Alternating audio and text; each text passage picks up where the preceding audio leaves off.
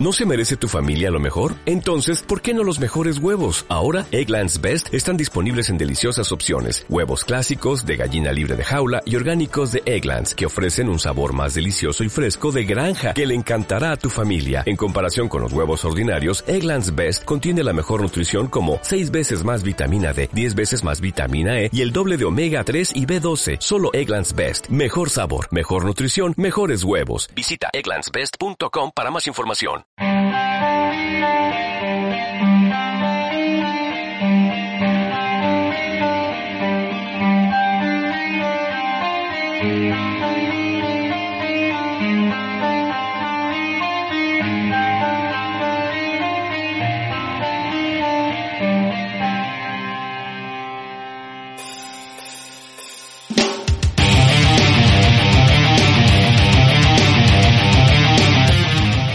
Hola, muy buenas, bienvenidos a otro dedal del podcast de ocho costuras. Y hoy en este dedal le va a tocar a los San Francisco 49ers y para eso pues tenemos a un Niner de postín, un Niner que ya nos ayudó cuando empezamos hace un año, hace un año empezó, ¿eh?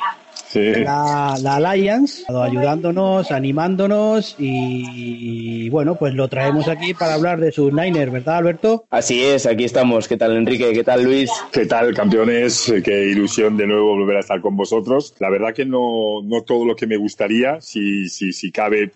Bueno, la verdad es que he sido yo culpable un poco, ¿no? De poderme organizar con toda una, una, una avalancha de entre trabajo mío personal y, un poco el crecimiento que también estamos teniendo por 100 yardas me tienen un poco fastidiado. Pero la verdad que con unas, con unas ganas locas de estar aquí con vosotros, recuerdo cuando empezasteis con esa ilusión y oye, estáis más que asentados, ¿eh? El otro día leía un tuit que creo lanzó, no sé, alguien, alguien ya una referencia en este sector y comentaba sobre los posibles podcasts que habían aquí a nivel nacional y oye, y había gente que, que mencionaba, mencionaba ya el vuestro, ¿eh? O sea, que, que, que, felicidades por esa trayectoria que habéis hecho. Y nada, a seguir y a ver si puedo, puedo estar un poquito más asiduamente con vosotros. Gracias por contar conmigo. Siempre se agradece, aunque sea, aunque sean pocas las intervenciones, siempre se agradece que estés por aquí. Al igual que te agradecemos que estés hoy, pues para hablar, para hablar del draft de tus Niners, ¿no, Enrique? Ahí está. sí, es que Bonsetti te tiene, tiene, vamos, vamos, esclavizado. ¿eh? Si, si, hay alguien que, me conozca, sabe un poco de mi color de piel, digo, esto es como los antiguos tiempos, como los antiguos tiempos, vamos. Eh, pero, pero pues va, con gusto, con gusto. Pues en un principio ¿qué te pareció la, agencia libre de tu, de tu equipo? Bueno, antes de los si lo vale, a toro pasado, a toro pasado ya con toda casi ya la marea eh, ya bajada toda esa efervescencia, ¿no? Que supone estos, estos tres días de draft que, suelen, que, que, hay en los que, bueno, eh, tú llegas al draft con unas, con unas eh, sensaciones o con unas ilusiones o con unas, o crees, ¿no? Que, que va a ocurrir ciertas cosas y en el draft, pues, ¡bum! de repente y no sabes cómo, eh, te van cambiando, ¿no? Pero evidentemente en esa efervescencia luego cuando todo ya, ya baja, baja esa marea, lo que hay que hacer es evaluar, ¿no? A nivel general, la visión general. Y si yo soy sincero y, y no, y no quiero serlo solo porque sea mi equipo, ¿eh? O sea, aquí quiero ser objetivo porque esto se trata de ganar y de decir lo que verdaderamente ves. Yo creo que hemos hecho una, una, un draft más que aseado. Recordar que los, recordar que los Niners eh, nos acercábamos a este draft con muy pocas selecciones, eh, con muy pocas selecciones y, francamente, hemos salido cubriendo, yo creo, las principales necesidades que teníamos. Así que la palabra sería un bien. La palabra sería un bien. ¿eh? Tampoco me voy a subir a la parra con un muy bien, pero para mí es un draft paseado y le doy una nota un bien. Bueno, bueno, muy bien. Y Luis, antes de entrar un poco ya concretamente en el draft, yo te quería también preguntar sobre el tema del quarterback.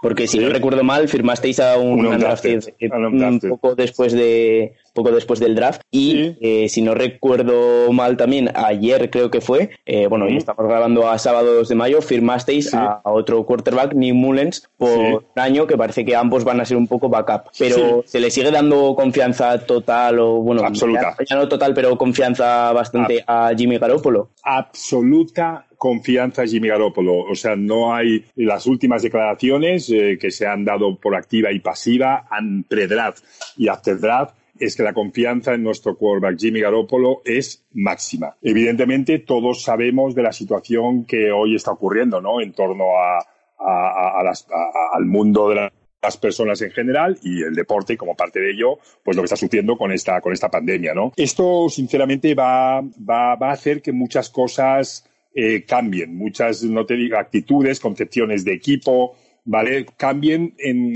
porque no sabemos cómo pueden, cómo pueden afectar. ¿eh? No sabemos, evidentemente, si, imagínate, ¿no? Que, que, esta liga empieza como en principio hay una, hay una declaración oficial que en octubre pues puede empezar y, y tú imagínate que en el equipo de repente ¿no? Puede pasar, lo cogen dos, tres, cuatro jugadores. Oye, no te digo que sea mm, como, como hemos oído casos pues muy graves o mortales, como han sucedido, pero mm, si alguien lo coge como puede coger una gripe normal, pues ese jugador estará de baja. E, e, e, esas situaciones yo estoy convencido que, los, eh, los, cuerpos técnicos las están barajando. Entonces, yo creo que se tienen que tener plantillas eh, amplias, ¿vale? Eh, plantillas amplias para, para cualquier cosa que pueda suceder, ¿no? Pero eso no quiere decir que nosotros vayamos a, a, a quitarle la confianza a Jimmy, a Jimmy Garoppolo. Fijaros también los fichajes como han sido y en qué tipo de selección de, de, de, selecciones han sido. ¿eh? O sea, tú si hubieras visto una, una de nuestras primeras selecciones o una segunda, un quarterback, como todo el rum rum que ha ocurrido por, por Green Bay, pues estarías, la verdad, un poco, un poco, pues ya mosca, desequilibrado, ¿no? Pero, pero no, las elecciones yo creo que han sido en, en unas selecciones, pues, eh, en, en, en un undrafted, undrafted, y ayer concretamente, y, y la verdad que, bueno, yo creo que es para tener cuerpo ancho de plantilla y, que bueno y Jimmy y, que se entrene gente jugadores por lo que pueda pasar. Yo creo que va por ahí. Además lo están haciendo prácticamente todos los equipos porque si tú ahora mismo coges las depth charts de, cualquier equipo en prácticamente todos los puestos tienen mínimo tres jugadores. Incluso hay varios que tienen cuatro o cinco o bastantes o sea sí que es algo que se está haciendo. Pues generalizado y, bueno, claro Sí, no, sí, sí, a ver, es normal. Y en cuanto a lo que comentabas de Jimmy, yo creo que al final, a ver, te preguntaba porque, claro, eh, pasó ayer que firmasteis, como decía, a Nick Mullens como, como backup, también a, al, a Brock Ratter, creo que era eh, justo después del justo después del draft, pero también es verdad que Jimmy Garoppolo te ha llevado a una temporada como la pasada, la de 2019, una temporada increíble en la que se hizo un temporadón sin hacer mucho ruido y también es normal que se le tenga que dar confianza. Absolutamente de acuerdo. Eh, el, el tema de Nick Mullens pues mm, si te digo la verdad, también puede tener otro código, ¿eh? que ya veremos, ¿eh? pero que también en mi cabeza ha, pasado. Y bueno, hemos visto en esta última temporada, ¿vale? La, 2019-2020, pues algunos equipos utilizando a quarterbacks para jugadas concretas y específicas, ¿no? Eh, Nick Mullens es un perfil de jugador que no, nada te diría o poco tiene que ver con Jimmy G, ¿vale? Con Jimmy Garoppolo, y yo creo que puede participar en algún tipo de jugada, ¿eh? agitando un poco el momento o en alguna jugada concreta también de que pudiera haber de, ¿vale? Un absoluto engaño de estas que solemos decir. Y bueno, pues puede, puede, ¿por qué no?, entrar para, para algún down concreto o para alguna acción concreta que puedas poner eh, sobre la mesa. Sabemos que Shanahan en esto es un auténtico maestro. Y bueno, y la tendencia se ha dado bastante esta temporada con, con, con, algunos quarterbacks. Incluso se, se rumorea que también Filadelfia, con la incorporación que ha hecho del quarterback, puede también estar eh, tramando ¿no? este tipo de, de acciones puntuales ¿no? Para, para, para, momentos concretos del partido.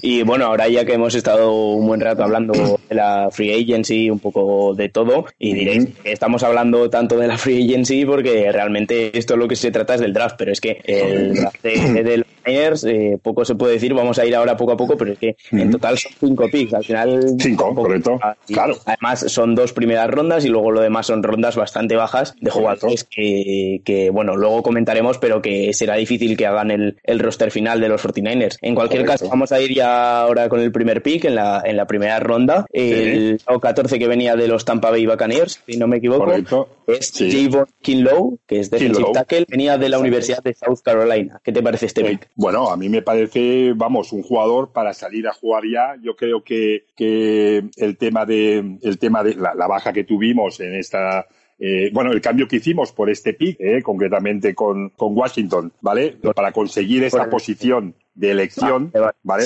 Por, por DeForest, eh, correcto, por DeForest Wagner, que lo traspasamos a los Colts, mm. conseguimos esta elección y, bueno, lo que se ha hecho ha sido un, un, continuismo, yo creo un continuismo. Si te soy franco, yo en esta ronda concretamente sí, y, y viendo lo que había, que, que recordar que eh, llegaba eh, Lamb, el wide receiver, eh, uno de los wide receivers principales de, esta, de este draft, llegaba libre, yo sinceramente pues eh, me sorprendió, en ese momento me sorprendió que no hubiéramos ido a por él y nos decidiéramos por él, por, por, por Kinlow, ¿no? pero yo creo que tenía muy claro nuestros, eh, nuestro equipo técnico de que debíamos volver a los cimientos. ¿eh? Un poco el mensaje que, que, nos han dado también es que a través de las líneas vamos a edificar a este equipo y que la tiene y que tiene muy en cuenta la parte de línea, tanto ofensiva como defensiva. ¿eh? Y este pick, pues bueno, se convirtió en nuestra primera elección. Inicialmente sorpresa, pero a la larga y analizándolo ya, ya como os he dicho después, creo que es un pick, un jugador que ya preparado para salir a jugar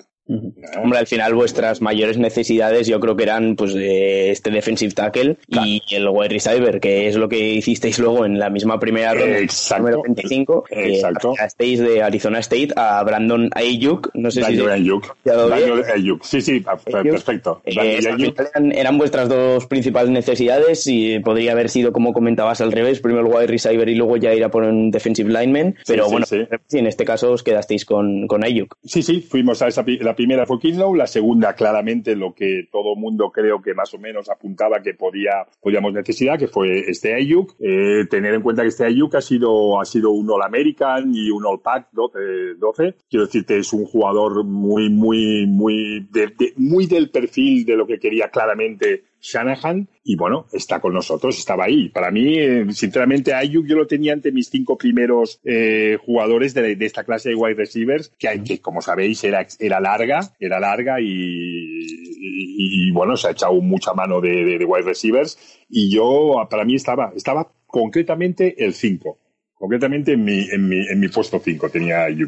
Y mira, y ahí, ahí lo tenemos, o sea que muy buena selección, sinceramente. Bueno, Luis, pues de esta primera ronda ya pasamos a la quinta. Exacto, ya, claro. Está relacionado precisamente con lo que tú has dicho, porque querían reforzar la línea y Exacto. nada más y nada menos, digámoslo así, vaya, que Colton McKivich, de línea ofensiva, ¿no? De West Virginia, además está relacionado con lo que estamos aquí, porque esa selección de quinta ronda es por el intercambio por que hiciste por Breida a Miami Dolphins, que, el fan es Alberto de Miami Dolphins.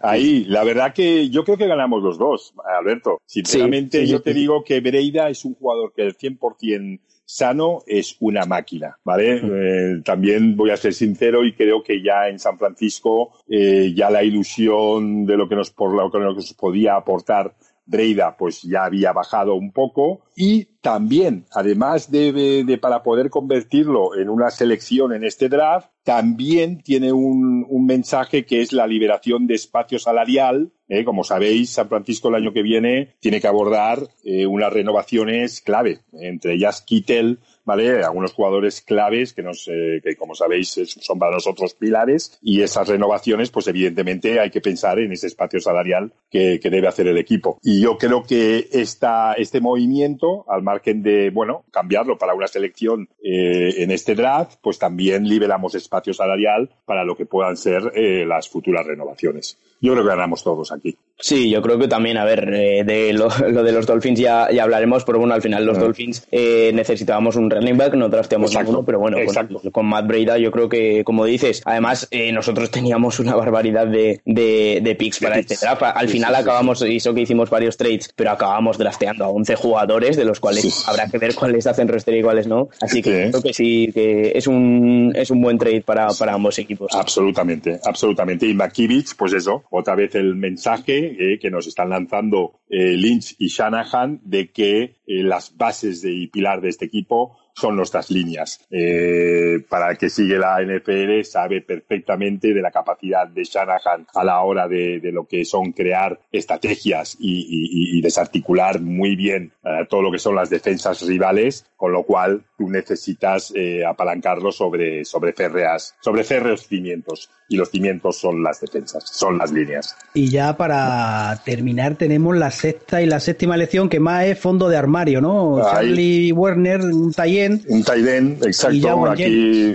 aquí nos viene esto, el Taiden, ¿no? aquí hicimos un, canje con los Eagles, ¿vale? Con Goodwin, eh, Goodwin, nuestro jugador, que yo daría el mismo, eh, daría la misma explicación, ¿no? De lo que hicimos con Breida, uh, de lo que hicimos con Breida con, Miami para la, para la selección de la quinta ronda, uh, pues aquí ha pasado, pasó, ¿no? Con ese cambio, ¿no? Goodwin a los Eagles, conseguimos esta, esta ronda y bueno, y también, pues, eh, liberamos espacio para, para, para futuro, ¿no? y un Taiden, un Taiden, más línea, reportando más línea y aportando manos a, a Jimmy, a Jimmy Garoppolo y pues pudiendo tener a un jugador que pueda pueda ayudar a, nuestra máxima estrella de este equipo, eh, George Kittle, ¿vale? A, a, en, en, jugadas y en downs para, para darle un poco de aire y vida. ¿Eh? ¿Y qué opina entonces del último receptor? el, último, el receptor, Jagua Jennings. Yo creo que ya es más proyecto, ya más para futuro, no se piensa en un inmediato, ¿eh? no se piensa en un inmediato, aunque bueno, yo siempre también me gusta remarcar que el draft, eh, estamos hablando sobre papel. ¿eh? Pensemos también que si analizamos las, los drafts del año pasado o anteriores, veremos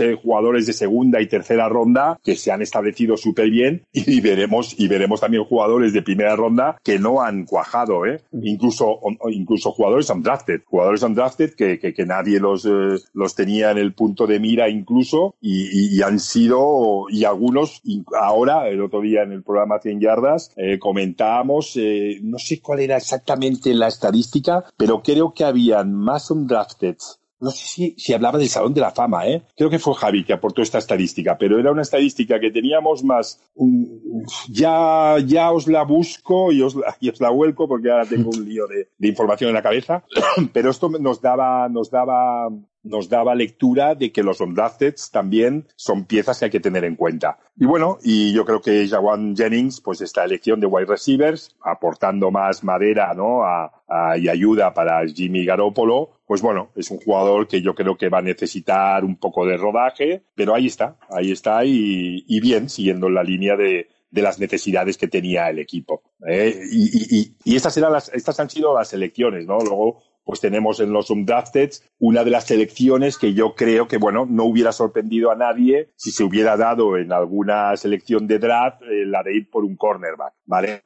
Eh, no se fue por un cornerback en el, en el, en el, en, las, en estas cinco elecciones que teníamos de draft, pero eh, se ha cogido a, a, a DeMarcus eh, como, cornerback, como un drafted. Bueno, pues se cubre también esta, línea, se han cogido a dos running backs, se ha cogido a otro wide receiver, se ha cogido a un fullback, a un par de safeties y a un linebacker. Bueno, yo creo que si miramos en plano general es perfecto. Y para mí la guinda, la guinda, perdonad que no os deje hablar casi que esté yo aquí monopolizando. no, hombre, si se trata de eso, esto, eh, esto, para que hables tú, no nosotros. Sí, sí, sí. pero por supuesto una de las guindas de este pastel, que yo lo considero también eh, en este draft, agencia libre, toda esta zona, es Trent Williams, ¿vale? Yo creo que esta es una gran guinda que también hemos, eh, hemos incorporado. Ya sabemos que por la baja de nuestro, de nuestro, bueno, amado y estimadísimo Stanley, ¿vale? Que se ha retirado, ¿vale? Ese, ese jugador que ha sido un emblema en los Niners, pero yo creo que eh, incorporamos a, a Trent Williams a esa zona y va a ser, bueno, un, un punto también muy importante de todos estos movimientos a tener en cuenta. Hombre, al final, en cuanto a lo que comentabas de los undrafted, yo sí. siempre tengo un poco la teoría o el pensamiento de que más que como jugadores que no han llegado a, a ser seleccionados por el draft o que han fracasado muy entre comillas, eh, yo creo que exacto. se les tiene que... Llámales fracaso, ¿eh? Undrafted. O sí, sea, fracaso muy entre comillas, exacto. claro. Pero bueno, eh, más que eso, yo creo que se les tiene que tomar un poco como una octava ronda, una novena ronda, sí, porque al sí. final, yo, yo que soy de, de Miami, y luego, bueno, a ver, eh, se sabe por, por prácticamente todos. Eh, yo tengo el ejemplo claro de, un wide receiver que se llama Preston Williams, que, este verano parecía que no hacía mucho ruido, pero en, en Miami ya se, le, se, le, veía venir por ahí y poco a poco se fue haciendo con el sitio, fue haciendo muy tío. Y ahora mismo, sinceramente, que yo creo que en el puesto de wide receiver está bastante por encima eh, que otros jugadores como Jackie Grant o Isaiah Ford, que son una sexta de 2016 y una séptima de 2017. Ahí está. es así. Pues fíjate, no, no, es que es, que es absolutamente así. O sea, quiero decirte, al final estamos hablando sobre el papel. Ya sabemos cómo, cómo se juzga un poco todos estos movimientos del draft, ¿no? Eh, en principio, pues hay unas selecciones, hay unos jugadores que están en unas posiciones concretas y se considera un buen movimiento de draft si tú consigues un jugador que está en una posición elevada, lo consigues en una posición baja. Y se considera un mal movimiento si un jugador de una posición elevada, eh, tú subes a por un jugador que está en una posición elevada y tú, pues, eh, ah, pues, pues, pues, lo coges, lo coges más arriba de lo que debe ser. Bueno, no sé si lo he explicado bien para los que sí, no, sí, sí, sí, no lo tienen, pero, pero, pero claro, todo eso es sobre el papel. Después están los, los, los training camps y todo lo que se hace eh, antes de la liga para, para ver a estos jugadores y estos tíos, los que se supone que on drafted o rondas bajas, salen a darse el alma. salen, salen a matar, a morder para ganarse ese puesto, que eso es buenísimo para el equipo, ¿eh? O sea, puede poner una presión a todos y eso es muy bueno y muchos de ellos demuestran y consiguen hacerse con, con el puesto por, por, delante de jugadores que han sido seleccionados en rondas más altas. O sea que yo creo que, que, que, sí, el draft me gusta por, por, por por la fiesta que es, por todo lo que supone, por ese bautismo de, universitarios a, profesionales, por todo el show que se monta en torno a él, pero sinceramente para mí eh, a partir del draft es cuando viene de verdad eh, la buena nota o mala en, eh, a, partir de cuando empiece la liga, me refiero de, verlo en el terreno del juego. La buena nota o mala de las acciones del draft. Totalmente de acuerdo. Y Luis, ya para ir terminando, ¿cómo ves tú la NFC Oeste? ¿Cómo, cómo la ves? ¿Cómo la veo? Pues si te soy sinceramente, yo creo, y aquí estaremos de acuerdo, yo creo que la mayoría, la mayoría, pues seguro que habrá gente que no, porque esto, de esto va, ¿eh? Cada uno ve su visión, pero creo que la mayoría estamos de acuerdo que es la es para mí la división más difícil de esta NFL. Para mí también, al menos esta temporada, para mí también. Sí. ¿eh? Sobre el papel, hablando, hablamos sobre el papel, hablamos de qué, de, tipología de equipos que hay, hablamos de ver roster, ¿vale? Porque después, evidentemente, habrán otros factores que, que, nos irán nos irán durante la temporada, pues desganándolo o, el tema, ¿no? Pero a priori sobre el papel, para mí es la más difícil. Una, Evidentemente están los San Francisco 49ers, la auténtica sorpresa de la temporada pasada, que yo creo que ya está establecido eh, como, un, eh, como un aspirante total a, este nuevo título. Ahí están. Están los Seahawks, ya sabemos, no tenemos que hablar. El, el mejor o segundo quarterback de la liga está en ese equipo, eh, que es Russell Wilson sabemos del carácter competitivo que tiene este equipo, que, que, que, bueno, quizás, eh, mira, es un ejemplo que, no sale de, con grandes luces por norma general de los drafts, pero después, durante la temporada, es de los equipos que mejor eh, temporada regular son capaces de hacer, ¿no? Pues sus técnicos saben imprimir ese carácter y aprovechar a esos jugadores al máximo. Y esto, los Seahawks, si analizamos sus 10, 12 últimos años, que diría que es de los el, segundo o tercer mejor equipo de, esta NFL. Ahí está. Eh, Arizona, yo creo que para mí uno de los equipos que mejor agencia libre y draft han hecho conjunto, eh, agencia libre y draft conjunto han hecho. Mm, allí se han puesto con el, para mí el fichaje estrella, el fichaje estrella, eh, o el trade estrella de esta agencia libre, incorporando a ese, eh, incorporando a ese flamante wide receivers allí, dándole unas armas bestiales a, su quarterback. Y, bueno, ya lo vimos. Este equipo de Arizona, la temporada pasada, en sus dos partidos contra San Francisco, nos lo puso difícil, no. Lo siguiente, y San Francisco estaba en la cresta de la ola en aquel momento, ¿eh? en, su subidón máximo y en su máximo apogeo. Y ya la temporada pasada, con la plantilla que tenían, allí nos lo pusieron muy, muy complicado. Y este año, vamos, se han reportado súper super bestia. Y bueno, y los Rams, a los que todo el mundo, yo creo que la mayoría les está poniendo la etiqueta, ¿no? Están haciendo, bueno, ahí pues hay una, un, cambio, ¿no? Un cambio generacional y le están poniendo una etiqueta como que están en, ese en esa transformación, pero bueno, no dejan para mí de tener esa etiqueta de competitividad también.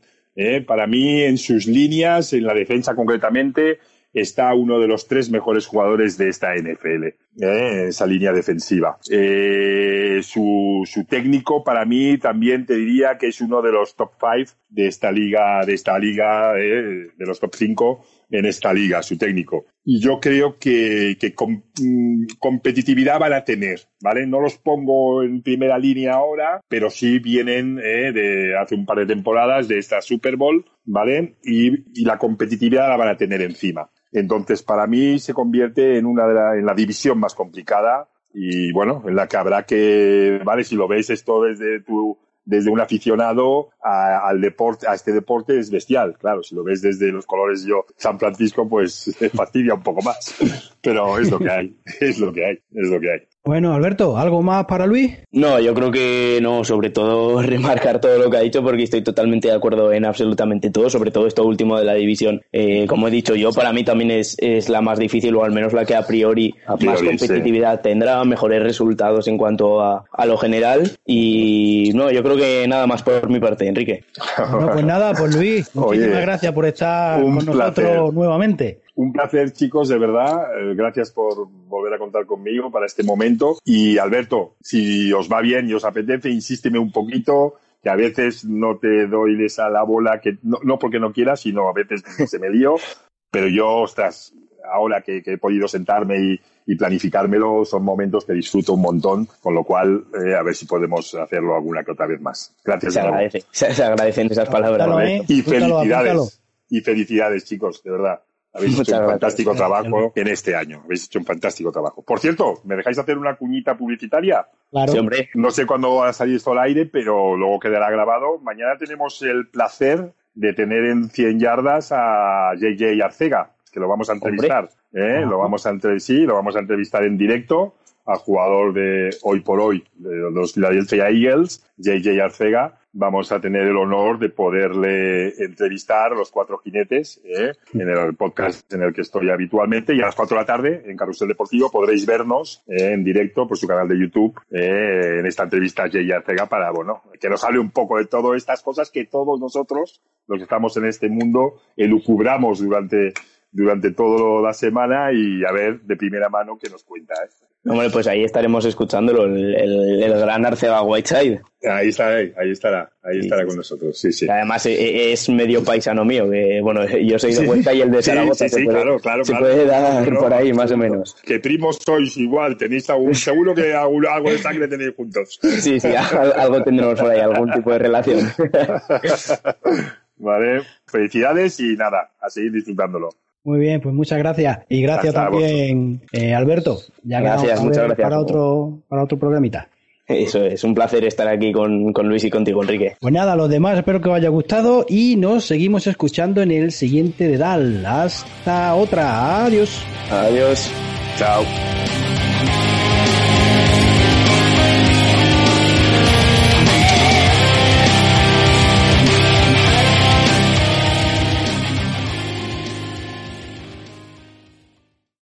En Sherwin Williams somos tu compa, tu pana, tu socio, pero sobre todo somos tu aliado, con más de 6.000 representantes para atenderte en tu idioma y beneficios para contratistas que encontrarás en aliadopro.com. En Sherwin Williams somos el aliado del PRO.